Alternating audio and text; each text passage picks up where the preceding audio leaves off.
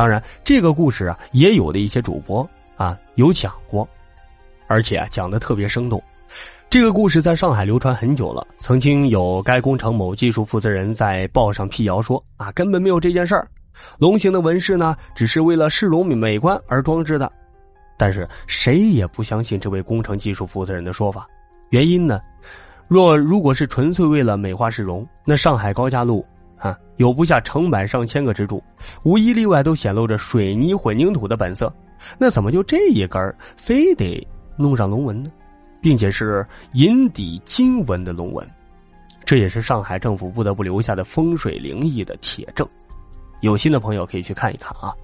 我相信，咱们我的听众小伙伴绝对有上海本地人的，阿拉上海啊。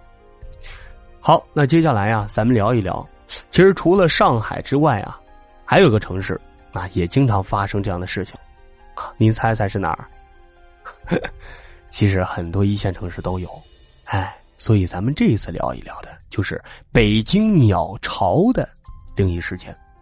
他有人就说了：“哇，主播你胆子真大，哪儿都敢聊啊！”这次咱们聊一聊国家鸟巢，对吧？有好让地儿的，也有坚决不走的钉子户。你看，刚刚那鳄鱼它走了，对吧？但有的他就坚决不走。这鸟巢边上啊，有一座叫北顶娘娘庙，原来规划的是拆迁建筑。二零零七年呢，就成了北京市的文物保护对象。结果，这个呢，因为娘娘在北京市政府面前做法，充分展现了强拆后大恶果，令得官场一般人是惊魂不已呀。水立方，也就是国家游泳中心啊，开工之后不久，这拆庙也就开始了。二零零四年八月二十七号下午三点钟，几个工人刚刚拆掉了北顶娘娘庙两扇庙门之后，鸟巢附近呢。就刮起来一阵罕见的龙卷风。据北京纪事报道，一股旋转的黑风柱啊，在半空中席卷了整个水立方工地。这风柱啊，有七八米高，三四米粗啊。旋儿风打着黄沙，将工地围栏的铁皮卷起十多米高，把刚刚建好可扛七级风力的临时建筑物几乎全部摧毁了。整个建设工地夷为平地，现场呢？陷入到了瘫痪状态，当时啊就有四十四名工人受伤，两名直接死了。据气象专家称啊，在北京的气象资料中没有过尘卷风的记录。你说沙尘暴啊，或者说这个带沙子的风，那经常见，但是像这种啊尘卷风没见过。尽管狂飙将整个体育场馆啊建设工地夷为平地，但是位于龙卷风袭击区内的北顶娘娘庙却是完好无损。大家都觉得非常的神奇啊，也感觉到心眼里发虚了，都非常害怕。所有人都开始犯嘀咕，有许多任务的人呢，真怕是冒犯了神仙，赶紧离开了水立方的工地就不干了。拆迁工作似乎仍在继续。倒是第二天，一个更离奇的消息从水立方传出来，在水立方的施工现场啊，挖掘到一个巨大的洞穴。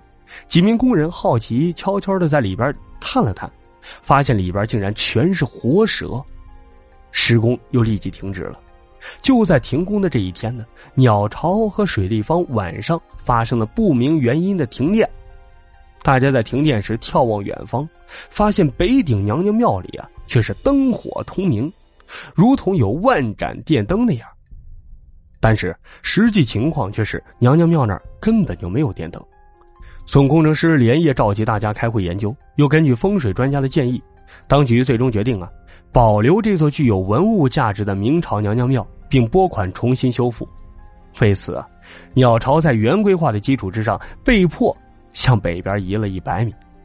当局对外称之为奥运文物保护措施，还专门请海外记者参观。